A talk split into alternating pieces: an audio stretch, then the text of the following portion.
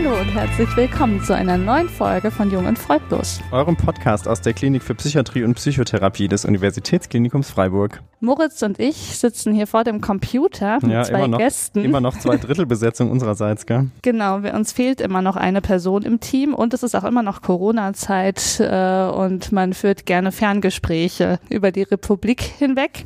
Und unsere Gäste stellen wir euch gleich vor. Mhm. Ähm, zum Anlass der heutigen Folge. Es handelt sich um eine Sonderfolge, die wir im Rahmen des Aktionsmonats zur ähm, angelehnt an die Woche der seelischen Gesundheit ähm, veröffentlichen. Der Hashtag lautet Krisenkraft und zwar geht es darum, ein Zeichen zu setzen für einen besseren Umgang mit der seelischen Gesundheit, mit psychischen Störungen. Diese Aktion wird von der Mental Health Crowd aus München initiiert und ähm, die Mental Health Crowd hat 32 Kooperationspartner, darunter Blogger, Autorinnen, Vereine, Stiftungen und auch uns, Jung und Freudlos, rekrutiert. Nicht schlecht, oder? Wir sind auch dabei. Genau, um zu dem Hashtag Krisenkraft Beiträge zu veröffentlichen im Internet. Und wir haben uns ein ganz besonderes Schmankerl überlegt, passend zum Thema, äh, nämlich passend eben zu dem Thema, wie kann man mit psychischen Krisen besser umgehen. Und zwar ähm, haben wir zwei Gründer, Mitglieder, ähm, Leitungsteammitglieder von MHFA in Mannheim heute als InterviewpartnerInnen zu Gast. Was das genau ist, erklären wir gleich. Ihr denkt euch wahrscheinlich, hör, noch nie gehört. Ja, coole Abkürzungen gehen immer. Im HFA, genau. Ähm, und wir begrüßen dazu zum einen Professor Dr. Michael Deutschle. Hallo Michael. Hallo, it's me. Und äh, Dr. Simona Maltese. Hallo Simona. Hallo.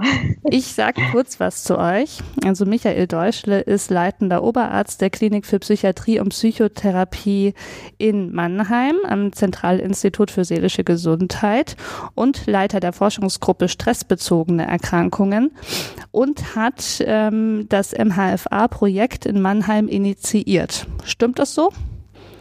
Ja, das ist so. Das ist so. Gut.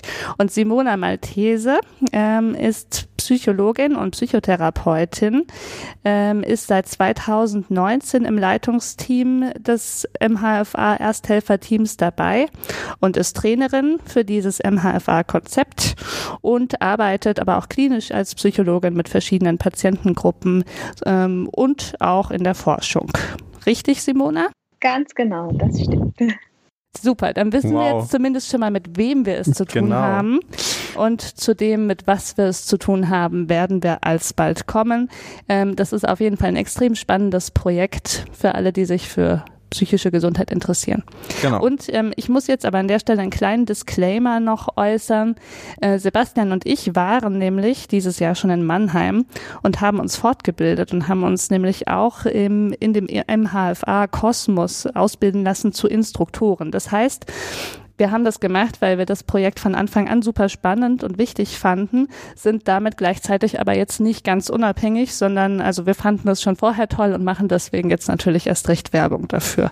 Und würden aber potenziell irgendwann vielleicht auch mal Kurse geben und Geld damit verdienen. Deswegen haben wir einen kleinen, aber feinen Interessenskonflikt. So, nach, nach dieser intensiven Einführung durch Ismene würde ich sagen, jetzt müssen wir echt drüber sprechen, was MHFA ist. Aber alle, die uns schon öfter gehört haben, wissen, äh, es geht nicht ohne die Oder-Fragen, weil wir müssen natürlich euch beide, Simona und äh, Michael, noch einen Ticken besser kennenlernen.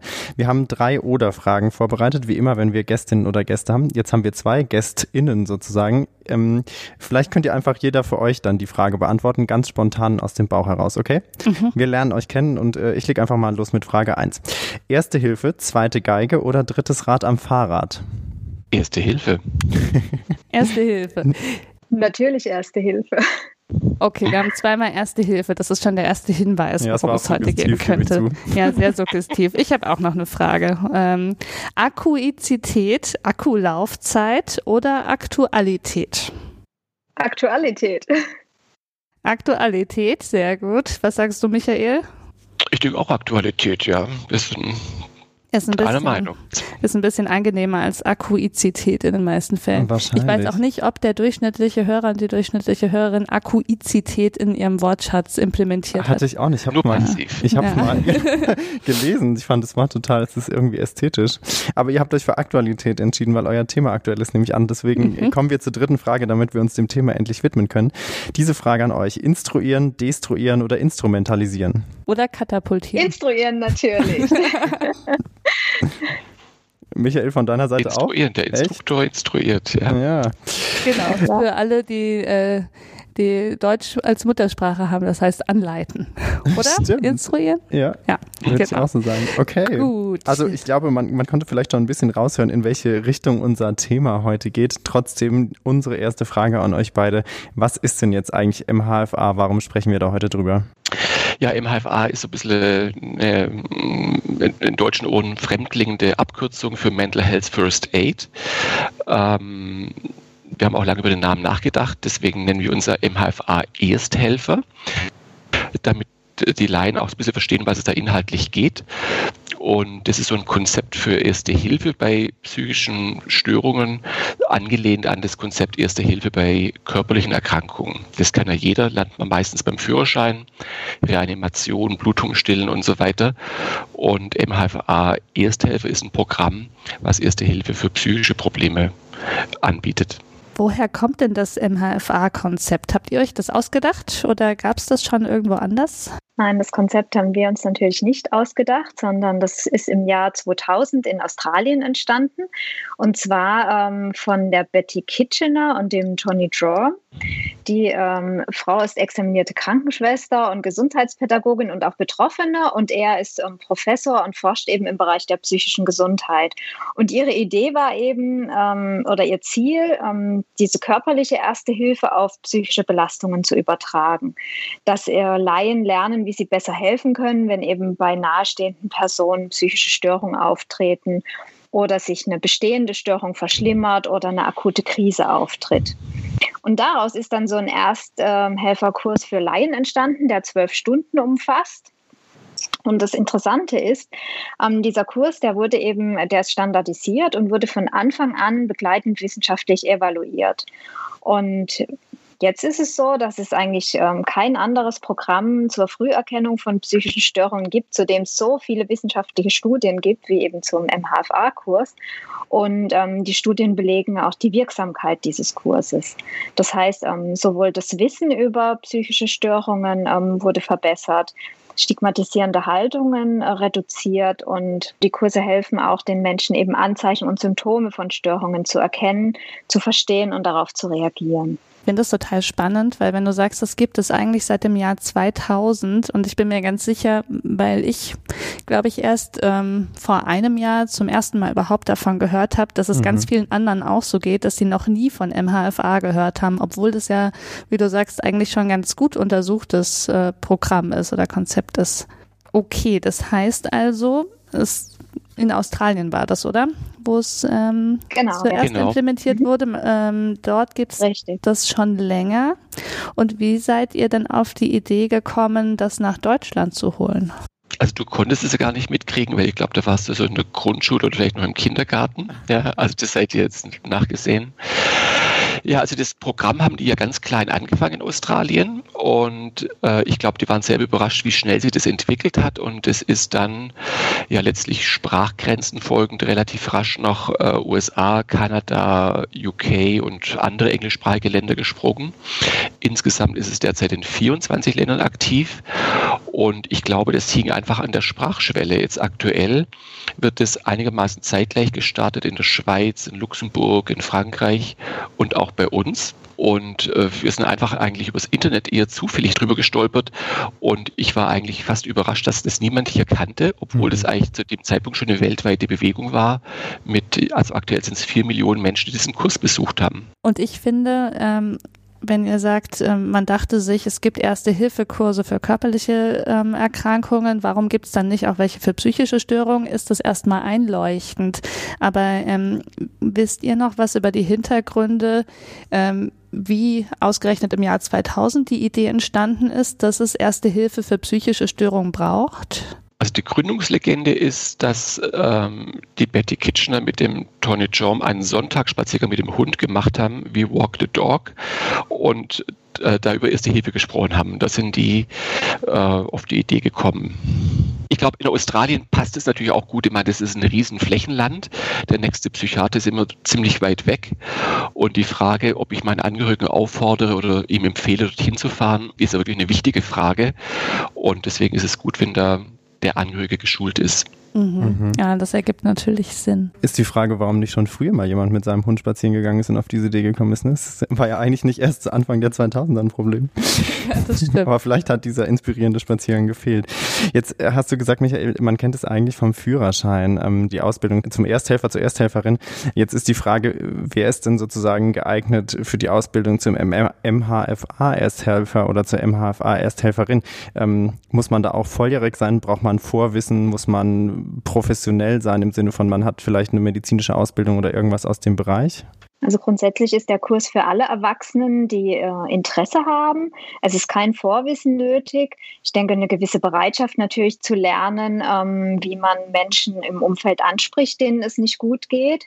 Und ähm, natürlich ähm, sollte man auch selbst ähm, stabil genug sein, um über solche sensiblen Themen in einem Kurs auch zu sprechen und sich damit auseinanderzusetzen.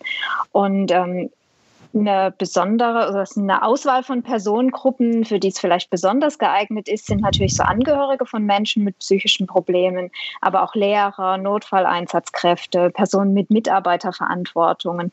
Also grundsätzlich eigentlich alle ähm, Berufsgruppen, die jetzt ähm, direkt mit Menschen zu tun haben, aber eigentlich auch ähm, jeder, jeder Mann, jede Frau, ähm, weil jeder ein Umfeld, ein soziales Netz, einen Freundeskreis hat, ähm, der betroffen sein könnte. Mhm. Jetzt hast du gerade schon gesagt, man muss selber, wenn man als ersthelfende Person sozusagen agieren will, auch äh, stabil genug sein. Wird es denn in diesen Kursen auch thematisiert, die eigene psychische oder vielleicht auch körperliche Stabilität? Oder wie, wie, wie checkt man das sozusagen ab? Also natürlich ähm, in, in, dem, in dem Kurs selbst äh, kommt es nur indirekt zum Tragen und es wird auch nicht vorher irgendwie abgeprüft, ob man sich jetzt in der Lage fühlt oder mhm. nicht. Ähm, nur es wird natürlich darauf hingewiesen, ähm, dass es Themen geben kann, die ähm, einen vielleicht ähm, ein bisschen triggern oder die eben schwer sind und dass dann auch ähm, Support da ist und Netz ähm, mit diesen Menschen natürlich umzugehen. Ne? Aber so richtig abgeprüft wird es natürlich nicht im Kurs. Nur jeder sollte natürlich selbst auch wissen, ähm, was er sich zutraut oder wie er sich in der Lage fühlt, über solche Themen zu sprechen. Ähm, das ist das eine. Und dann hatte die Frage noch einen zweiten Teil, den ich jetzt gleich ver vergessen habe. Ähm, äh, es wird abgeprüft und äh, ja, eigentlich eher, ob das im Kurs zur Sprache kommt, aber ich glaube, du hast es damit eigentlich schon ganz gut beantwortet. Also eben, das ist, das ist jetzt nicht explizit, man wird nicht sozusagen vorher getestet mit einem Fragebogen oder so, sondern es genau. geht eher darum, dass man, äh, denke ich, irgendwie das nahegelegt bekommt, da auch sich selbst gut im, im Blick zu haben. Ne? Das ist wahrscheinlich der entscheidende Punkt. Ganz genau, ja. Jetzt hat Ismene ja vorhin disclaimed, dass sie hier auch schon so einen Kurs gemacht hat als Instruktorin. ist jetzt, muss man ja doch sagen, Ismene ist ja jetzt doch jemand mit Vorwissen. Ist es jetzt nochmal ein anderer Kurs? Gibt es sozusagen Ersthelfende und Zweithelfende oder ist es so Professionals und äh, Non-Professionals? Wie muss man sich das vorstellen? Also zum einen haben wir eben die Ersthelfenden, ähm, die Laien sind. Das heißt, jeder, der Interesse an dem Thema hat und erwachsen und volljährig ist, äh, hat, kann sich in so einen Kurs einschreiben und äh, lernt eben dann so ein gewisses Grundwissen, ähm, wie er auf andere Menschen zugehen kann bis, ähm, und ihnen helfen kann, bis professionelle Hilfe zur Verfügung mhm. steht. Mhm. und das verbessert eben auch, wie ich schon mal am Anfang gesagt habe, das Verständnis für psychische Probleme und reduziert auch das Stigma und erleichtert im Ende den Betroffenen so einen Zugang zu professioneller Hilfe. Und das Ganze wird natürlich ähm, äh, auch gelernt und geübt in diesen Kursen. Das heißt, es ist nicht nur so theoretisch, sondern es gibt Rollenspiele, es gibt äh, ganz interessante ähm, Übungen und es gibt auch Filme, ähm, wie Menschen geschult werden. So, und jetzt ähm, muss es ja aber auch Menschen geben, die diese Kurse geben. Das mhm. kann ja nicht das MHFA-Leitungsteam von Mannheim aus in ganz Deutschland steuern und deswegen gibt es Instruktorinnen. Das heißt, ähm, Instruktorinnen sind äh, das ist das Besondere in Deutschland. Ähm, wir wählen ähm, Personen mit einem fachlichen Hintergrund aus. Also nicht jeder kann Instruktor werden, sondern Menschen, die eben äh, äh, Wissen über psychische Störungen haben und auch Erfahrung im Umgang mit Betroffenen. Und ähm, diese Menschen sind eingeladen, eben, wenn sie die Kriterien erfüllen, also einen weiteren Beitrag auch für die Gesellschaft zu leisten und sich als Instruktor ausbilden zu lassen. Und dann deutschlandweit eben selbstständig Ersthelferkurse durchzuführen, um Laien zu schulen. Und das ist eine ganz wichtige Sache, weil ähm, mit der Anzahl der Instruktorinnen äh, steht und fällt natürlich das ganze Konzept, weil ähm, also gerade jetzt in der Anfangsphase, wenn wir ähm, in Deutschland ähm, das Programm ausbreiten, ausrollen, dann ist es natürlich besonders wichtig, ähm, dass wir schon an einigen Orten Instruktoren haben und dass noch viele dazukommen. Wie so ein Schneeballsystem dann, oder? Je mehr Instruktoren ihr oder Instruktorinnen ihr ausbildet, umso mehr Kurse finden dann statt. Ähm, wo steht ihr denn aktuell? Ähm, wo, wo sind denn die Hauptengpässe? Ist es so, dass ihr aktuell auf Instruktorensuche seid und es erst dann weitergeht oder laufen auch schon die Ersthelferkurse an? Also es läuft beides schon an. Ähm, wir haben einige Instruktorinnen ausgebildet.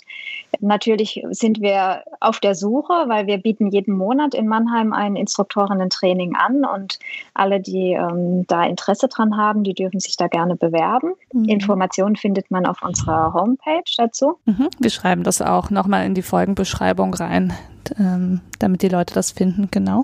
Ja, sehr gern. Das ist ganz super. Und ähm, es laufen aber auch schon Ersthelferkurse, ähm, die ähm, teilweise auch schon über die Homepage buchbar sind, beziehungsweise auch in der Vergangenheit schon liefen, ähm, als wir noch nicht ähm, öffentlich waren. Aber es gibt schon Ersthelfende, die ausgebildet sind. Genau, das muss man auch sagen. Ihr seid jetzt schon eine ganze Weile am Arbeiten ähm, in dem Projekt und an der Implementierung und habt aber ähm, noch eine Weile gewartet, bis ihr wirklich da das offiziell gemacht habt. Oder seit wann seid ihr denn jetzt offiziell gestartet? Also die Webseite, die ist jetzt seit wenigen Wochen aktiv. Daran hing es ja letztlich. Also wir müssen da irgendwie eine Plattform haben, über die wir das organisieren. Mhm. mhm. Und die Webseite mhfa-ersthelfer.de, die hält einerseits die Infos vor, also wo sich ähm, Interessenten, sei es an Ersthelferkursen oder Instruktorentrainings, informieren können. Und letztlich ist die Webseite auch die Plattform, über die Kurse gebucht werden können. Also wir bieten es praktisch an, dass die Instruktoren dort die Kurse anbieten und dann kann der Ersthelfer, der, der Laie, der Ersthelfer werden möchte, das direkt dort buchen. Mhm. Jetzt hast du schon gesagt, buchen. Ähm, ist das was, wofür die Leute bezahlen müssen oder wird es irgendwie gefördert? Ist das, ähm, wird es bezahlt? Wie sieht es damit aus? Also die Ersthelferkurse, die kosten in der Tat eine Teilnahmegebühr ähm, und die enthält einerseits einen Grundbetrag, der sozusagen immer anfällt. Das ist für die Lehrbücher und Materialien und so weiter. Das ist mhm. praktisch was die Zentrale, wenn man so möchte, finanziert. Und darüber hinaus gibt es einen Betrag, den der Instruktor erhält. Und wir haben das so organisiert, dass der Instruktor eine gewisse Freiheit hat. Er kann das sozusagen komplett ehrenamtlich und umsonst machen und kann damit aber auch ein Honorar festlegen. Da haben wir dem Instruktor Freiheit gegeben. Ich glaube, das ist auch fair, weil es gibt ja unterschiedliche Gruppen. Ich glaube, ähm, beim eigenen Tennisclub oder in sozial schwierigen Milieus würde es vielleicht eher umsonst machen und in anderen Bereichen halt eher nicht. Wie sind denn eure bisherigen Erfahrungen in den, ähm, in den Ersthelferkursen, vielleicht auch in den Instruktorenkursen? Wie wird das Konzept angenommen? Was kriegt ihr für Rückmeldungen? Eine ganz häufige Äußerung ist, dass das gefehlt hat. Warum ist da noch keiner draufgekommen? Also es ist so augenscheinlich, dass das sinnvoll ist, dass man sich wirklich wundert, warum das so lange gedauert hat oder warum man nicht selber auf die Idee gekommen ist. Ähm, das ist eine ganz häufige Reaktion. Es gibt viel Interesse. In den Ersthelferkursen sitzen, ich würde sagen, etwas überrepräsentiert Menschen drin, die selber schon mal die Erfahrung gemacht haben. Ein Angehöriger, ein Freund hat offenbar ein psychisches Problem und ich fühle mich hilflos und überfordert und weiß nicht, was ich mit dem jetzt machen soll. Und an diese Menschen wendet sich auch das, äh, der Ersthelferkurs. Ja. Ich finde es auch einfach epidemiologisch, ehrlich gesagt, relativ eindeutig. Also die meisten Menschen machen im Führerschein ein Reanimationstraining und ganz selten kommt mal einer dazu, das auch ernsthaft machen zu müssen. Aber bei der hohen Prävalenz von psychischen Störungen ist es ganz naheliegend, dass wir alle gelegentlich jemanden im Umfeld haben, der Hilfe benötigt. Ja, auf jeden Fall.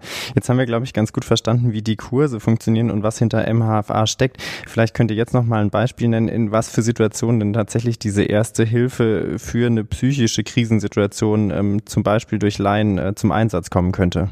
Also ich glaube, eine häufige Situation ist, dass wir im Umfeld, also bei Menschen, die uns in irgendeiner Weise nahestehen, die wir kennen, dass die mm, in einer Krise sind oder ein psychisches Problem haben und ich weiß nicht so richtig, wie ich es ansprechen soll. Also mm, ich glaube, was doch recht oft vorkommt, ist zum Beispiel, jemand hat offenkundig depressive Beschwerden oder rutscht so allmählich in Substanzmissbrauch oder gar Alkoholabhängigkeit und man fühlt sich hilflos und denkt, Mensch, dem müsste ich jetzt Rat geben, aber ich weiß nicht, wie ich es machen soll. Ich glaube, das wären so ganz typische Konstellationen. Es ist interessant, dass du sagst, das ist oft im Umfeld, weil ich finde, bei diesen Auto-Erste Hilfe für Reanimationskursen, da stelle ich mir immer vor, dass ich an der Autobahn vor mhm. der Leitplanke einer fremden Person helfe. Und dann habe ich am Anfang gedacht, MHFA, Erste Hilfe, oh Gott, muss ich jetzt die Leute in der Fußgängerzone alle ansprechen, die da laut rumschreien? Ist das nicht mhm. gefährlich? Aber das mhm. heißt, die Zielgruppe äh, ist gar nicht unbedingt jetzt äh, fremde Passanten, sondern es geht erstmal um das eigene Umfeld. Genau. Es sind eher die Personen, die einem nahestehen, also Freunde, Angehörige, ähm, Kolleginnen. Menschen, die man kennt und wo man halt auch beobachten kann, ähm, dass sich Symptome einstellen, dass sich Symptome verschlimmern, dass es Menschen äh, schlechter geht und nicht die, so die man ähm, trifft und nur einmal sieht. Und ähm, da geht es eben dann darum, die anzusprechen und eben zu äußern, dass man sich Sorgen macht, dass man dieses und jenes beobachtet hat. Ähm, davon abzugrenzen ist natürlich ähm, eine Situation, wo jemand in einer offensichtlichen Krise sich befindet. Ja, also wenn jemand ähm, an, am Straßenrand steht und in die Autos rennen möchte, mhm. zum Beispiel, dann wäre das eine Krisensituation. Mhm. Und da geht es dann schon darum, ähm, einzugreifen, wie man es eben auch bei einem Erste-Hilfe-Fall, also bei einer Krisensituation für körperliche Erste Hilfe machen würde. Mhm. Und da ermutigen wir aber auch die Leute dazu, ähm, wenn sie sich in dem Moment nicht in der Lage fühlen zu helfen, dass sie dann aber zumindest etwas tun, nämlich andere ansprechen, die dann Hilfe leisten können. Also dass sie nicht einfach wegschauen und weggehen, sondern andere zu Hilfe holen, die dann ähm, entsprechend eingreifen können. Aber um nochmal den Punkt zu machen, es geht eben darum, ähm, nahestehende Menschen anzusprechen und auch die Scheu zu verlieren. Das heißt, sie wirklich anzusprechen und sie auch ähm, an professionelle Hilfe dann zu vermitteln und nicht wegzuschauen. Das heißt, zu lernen, ähm, wie bringe ich, wie thematisiere ich sowas. Mhm. Also ganz wichtiger Punkt, so das eigene Umfeld, aber was du gerade auch gesagt hast, diese Krisensituation, die es eben jetzt draußen, so wie es vorhin geschildert, äh, schon auch geben kann, dass akut jemand vielleicht eigengefährdend ist oder in, in einer Ausnahmesituation ist, da geht es dann vor allen Dingen darum, dass man nicht wegschaut, sondern irgendwie auch noch andere Leute mobilisiert und vielleicht dann sogar im Team irgendwie versucht, mit der Situation umzugehen, dass die Person keinen Schaden nimmt. Genau. Das ist total spannend, weil ich so das Gefühl habe, ähm, das ist doch immer wieder Thema mit verschiedensten Menschen. Man hat das Gefühl, irgendwem geht's nicht so mhm. gut. Ähm, ah, aber sollen wir das ansprechen? Na, vielleicht doch lieber nicht. Und das ist doch übergriffig. Und äh, wenn ja, wer soll's machen? Wie soll man's machen? Ähm, ich finde es tatsächlich extrem spannend an den MHFA-Kursen, dass sowas endlich mal besprochen wird und man auch was an die Hand bekommt. Ähm, wie man es denn dann machen kann. Und sei es auch nur, äh, wie du schon gesagt hast, in manchen Situationen, dass man vielleicht Hilfe hinzuzieht. Das ist ja auch schon eine Empfehlung. Total. Jetzt wollte ich noch fragen, ich weiß nicht, ob das sozusagen spoilert dann für eure Kurse, aber kann, könnt ihr mal so ein, Beispiel nennen, welche Skills man sozusagen in so einem Kurs lernt? Weil klar, bei, bei, der, bei der Reanimation lernt man eine Herzdruckmassage zu machen, das kann man sich irgendwie gut vorstellen, das ist was Körperliches, das ist was Handfestes. Jetzt klang das ja bei allem, was ihr gerade so geschildert habt, nicht, nicht nach, man drückt auf jemanden rum. Ähm, was sind denn so Skills, die man vielleicht als ersthelfende Person da erlernen muss? Also zum einen lernt man natürlich so ein Grundwissen ähm, in Bezug auf psychische Störungen, also die wichtigsten jetzt Depressionen, Angststörungen, Psychose und auch so Substanzmissbrauch und Abhängigkeit. Ähm, mhm. so, also da lernt man eben so die wichtigsten Symptome und worauf man achten muss. Und dann lernt man ähm, abzuschätzen, ja, geht es dem jetzt ähm, schlecht oder ist er in einer Krise? Also man beobachtet diese Person und dann lernt man eben konkret, wie kommuniziere ich denn mit der Person? Wie gehe ich auf sie zu? Wie kann ich gewisse Dinge ansprechen? Und dann ähm, geht es in einem weiteren Schritt darum, okay, welche Informationen kann ich der Person geben? Wie kann ich sie ermutigen, sich professionelle Hilfe zu suchen und auch dran zu bleiben, wenn das nicht sofort klappt vielleicht? Und schließlich geht es auch noch darum, so andere Ressourcen zu aktivieren. Das heißt zu schauen, okay, was kann denn die Person noch unterstützen? Hat sie vielleicht ein Umfeld, was unterstützend ist?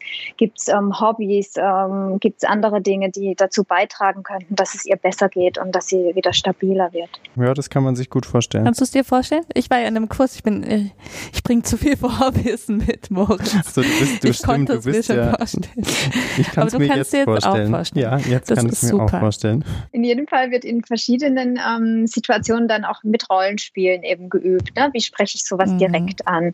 Oder es werden Filme gezeigt, wo die Leute dann so Beispiele sehen, wie sie Mhm. sowas ansprechen können, wie sie sich verhalten könnten. Und auch so ein bisschen die Scheu zu verlieren, natürlich. Ja, gerade Ro- Rollenspiele sind, glaube ich, super wichtig, weil man, man kann sich das ja alles in der Theorie sehr schön vorstellen, Mhm. aber dann die eigene Hemmung auch zu überwinden, eine, eine Person eben aktiv drauf anzusprechen und sich in so einem Gespräch zu befinden, das ist, glaube ich, recht hoch, wenn man das nicht wirklich aktiv übt. Ähm, bekommt ihr denn Rückmeldungen von den ersten ausgebildeten ErsthelferInnen, ob ähm, sie ihr neues, äh, neu erworbenes Wissen schon mal anwenden konnten? Schreib, schreibt euch da jemand mal oder irgendwie trefft ihr mal jemanden auf der Straße und der oder die sagt, ähm, ich habe neulich einen Einsatz gehabt. Ich glaube, dafür sind wir noch gar nicht so arg lang genug Dafür sozusagen zu neu, äh, ja. er- erreichbar. Ich habe das in der Tat einmal gehabt von einem äh, Mitarbeiter des Hauses, haben relativ viele Kurse hier im ZI selber gemacht, der mir gesagt hat, dass er bei einem Angehörigen in der Tat mal angewandt hat. Also es war für mich Mhm. eine ja, wichtige Rückmeldung. Aber ich glaube, dafür brauchen wir ein bisschen mehr Zeit, um da Rückmeldung zu kriegen. Ja, das stimmt. Nichtsdestotrotz, ich habe auch schon in einzelnen Kursen, die so etwas über Wochen verteilt waren, dann zum Beispiel zum zweiten oder dritten Kursteil ähm, so ein Feedback bekommen, dass Teilnehmer dann gesagt haben, oh, das hat mir voll geholfen, was ich da gelernt habe, das Mhm. konnte ich schon einsetzen oder das hat mir ein bisschen mehr Sicherheit in der und der Situation gegeben. Also das kommt schon vor. Ja, super. Übrigens gibt es ja auch äh, vermutlich ähm, eine Wirkung auf die Gesundheit des Ersthelfers selber. Mhm. Ich glaube, das liegt ganz einfach daran, dass wenn ich Wissen erwerbe über psychische Störungen und ich habe selber irgendein Problem, kann ich es besser einordnen und mir auch selber natürlich besser Hilfe suchen. Hm. Ja, ich habe mir auch gedacht, ähm, als ähm, ihr gerade nochmal erzählt habt, es klingt für mich auch so, als könnte das jede Menge Druck von einem selber nehmen, wenn man in solchen ja doch häufigen Situationen weiß, was man machen kann. Also ähm, Genau, ich glaube auch ja. immer, wenn man so eine Hinterhand hat, äh, die man so ein bisschen Mhm. kennt, dann, dann weiß man, dass man auch offener auf Sachen zugehen kann oder ohne, Mhm. dass man sich so einen Druck macht, wie du es Mhm. gerade gesagt hast. Mhm. Habt ihr denn sowas wie eine Vision oder ein langfristiges Ziel? Wo soll das Ganze hinführen in Deutschland? Also die Vision des gesamten Programms ist jetzt gar nicht mal so alleine unsere Vision, ist, dass eigentlich jeder in die Lage versetzt werden soll, erste Hilfe zu leisten. Ähm, das ist ein ehrgeiziges Ziel, aber ich glaube, ein wichtiger Zwischenschritt ist, dass man so viele Ersthelfer hat, dass jeder Mensch in Not im sozialen Umfeld jemand hat, mit dem man das ansprechen kann und der ihn anspricht. Ja. Und ich finde auch wichtig, äh, neben dem direkten Hilfe vermitteln, die Wirkung, die das Programm äh, auf Stigma haben kann. Ich glaube, dass Mhm. wenn man viele Menschen schult, dass es auch eine gesellschaftliche ähm, Auswirkung haben kann und eigentlich eine gute Übung so ein Bürgerengagement ist. Also erstmal, ich fände das sehr schön, wenn das so wäre, dass Ja, auf jeden jeder Fall ein wichtiges Ziel. aufgefangen werden kann Mhm. und jede. Ähm, gibt es denn etwas, was ihr unseren HörerInnen ähm, noch mit auf den Weg geben wollt? Irgendwas, was wir vielleicht auch vergessen haben zu fragen, was aber jeder zu eurem Programm wissen sollte? Genau. Oder was zum Hashtag Krisenkraft. Oder was zum Hashtag Krisenkraft? Also ich finde gut, wenn die Hörer sich mal informieren. Wir haben die Webseite so gemacht, dass wirklich praktisch alle Info, die wir so relevant finden, da drauf äh, nachzulesen ist. Ähm, dann kann man sich so einen Eindruck machen von dem Programm. Ähm, ich glaube, man muss am Anfang auch mit uns so ein bisschen Geduld haben, weil das jetzt halt ein äh, wachsendes Pflänzchen ist und wir vielleicht am Anfang auch gar nicht alle Bedürfnisse erfüllen können. Also wir haben jetzt äh, aktuell so gegen 60 Instruktoren. Wir hoffen, dass es rasch wächst, aber können damit das Bundesgebiet noch gar nicht ganz abdecken. Mhm. Wir hoffen, dass wir im nächsten Schritt recht rasch sogar einen Online-Kurs machen können, der das natürlich ermöglicht, auch Menschen, die jetzt nicht in der Nähe einen Instruktor haben, der einen Kurs anbietet, äh, einen Ersthelferkurs machen können. Super, dann rühren wir hiermit nochmal ganz offiziell die Werbetrommel. Mhm. InstruktorInnen äh, da draußen, ErsthelferInnen da draußen, meldet euch doch dann mal an zu einem Kurs. Ja. Ähm, genau, und ich glaube, wir müssen die Daumen drücken, dass das Pflänzchen weiter gut gegossen wird. Das klingt ja schon sehr vielversprechend, muss man sagen. Total. Ähm, und wir sind natürlich ganz gespannt und werden das weiter beobachten, wie das Pflänzchen wächst und sicher mit euch in Kontakt bleiben. Vielleicht ergibt sich ja nochmal die Möglichkeit für einen Austausch im Verlauf. Ich will nochmal einen Punkt anbringen, das ist mhm. mir gerade bei Gießen eingefallen, weil Gießen ist wirklich total wichtig. Also wir es ist wirklich so kompliziert und wir haben so viele Dinge benötigt, also diese Webseite und wirklich unwahrscheinlich viel auch Rechtsberatung und andere mhm. Hilfen. Das wäre gar nicht möglich gewesen, wenn es nicht Leute gegeben hätte, die uns fördern. Und das Schöne an dem Projekt ist ja, dass jeder irgendwie spürt, es ist ein sinnvolles, ein gutes Projekt. Wir hatten eine Anschubfinanzierung von der Dietmar Hopp Stiftung und machen das Projekt jetzt in Partnerschaft mit der Otto Beisheim Stiftung, die uns Gott sei Dank auch noch mal ein paar Jahre begleiten, bis das Projekt sich selber trägt. Hm. Okay. Super. Vielen das klingt Dank nach dem richtigen Guss auf jeden Fall für genau. die Pflanze. ja, schön. Gut, ähm, Simona, hast du auch noch ein genau. letztes Wort, was du noch unseren HörerInnen mitgeben möchtest? Ja, ich möchte die Leute eigentlich gerne ermutigen, die Scheu zu verlieren und mutig zu sein und ähm, sich für die Kurse anzumelden und wirklich Ersthelfender für psychische Gesundheit zu werden, beziehungsweise bei weiterem Interesse auch einen Beitrag zu leisten in der Gesellschaft eben zur Entstigmatisierung von psychischen Störungen und ähm, andere dann auszubilden und zu trainieren, dass sie auch die, ähm, den Mut haben, Betroffene anzusprechen. Das ist doch ein super Schlusswort. Genau. Sich trauen. Ich glaube, dass die Botschaft hatten wir schon öfter hier im Podcast und ich glaube, sie ist und bleibt ganz, ganz wichtig. Äh, sich äh, trauen, sich zu informieren, ist, glaube ich, schon ein super wichtiger mhm. erster Schritt. Dann kommt man mal rein und dann äh, kann man sich eben auch damit beschäftigen, was ist denn was vielleicht für mich, wo kann ich da helfen, wo kann ich irgendwie in der Gesellschaft mitwirken. Und ich glaube, das lohnt sich. Genau. Und ich glaube, wir können es total nachvollziehen, wenn es Berührungsängste gibt. Mhm. Aber glaubt uns, das ist alles nicht so schlimm. Und man kann üben, ne? Man kann das also üben, man kann das lernen lernen. Keine Meisterin vom Himmel gefallen, aber man kann es lernen. Genau, das ist sehr kurzweilig und wirklich sehr, sehr sinnvoll. Dann ganz herzlichen Dank euch beiden, dass ihr heute äh, unsere Interviewgästinnen wart. Es war sehr spannend und ähm, ja, genau. cool, dass es geklappt Vielen hat. Vielen Dank und viel Erfolg weiterhin. Genau. Wir danken euch, hat echt Spaß gemacht. Ja, es hat viel Spaß gemacht. Vielen Dank. Wir bleiben gerne in Kontakt und berichten hier weiter. Genau, sehr gut. Genau. Und dann könnt ihr ja kurz noch dranbleiben und wir sagen nach da draußen in den Äther. Tschüss. Es geht jetzt wieder weiter mit unserem Podcast. Genau, jetzt ist alles wieder am Start. Schön, dass ihr wieder zugehört habt. Es ist schön, wieder da zu sein. Schön, dass ihr immer noch da seid. Äh, schreibt uns doch gerne auch eure Erfahrungen mit Krisen, mit Krisenkraft. Was hat euch Kraft gegeben? Habt ihr Erfahrung mit MHFA? Seid ihr vielleicht Vorreiterin oder Vorreiter? Ähm, wir freuen uns gerne, wenn ihr da auf unseren Social Media Kanälen äh, eifrig teilt, was ihr schon erlebt habt. Das macht immer Mut, auch für andere. Auf jeden Fall. Und ansonsten hören wir uns bald wieder. Darauf freuen wir uns schon. Genau. Bis dahin. Tschüss. Tschüss.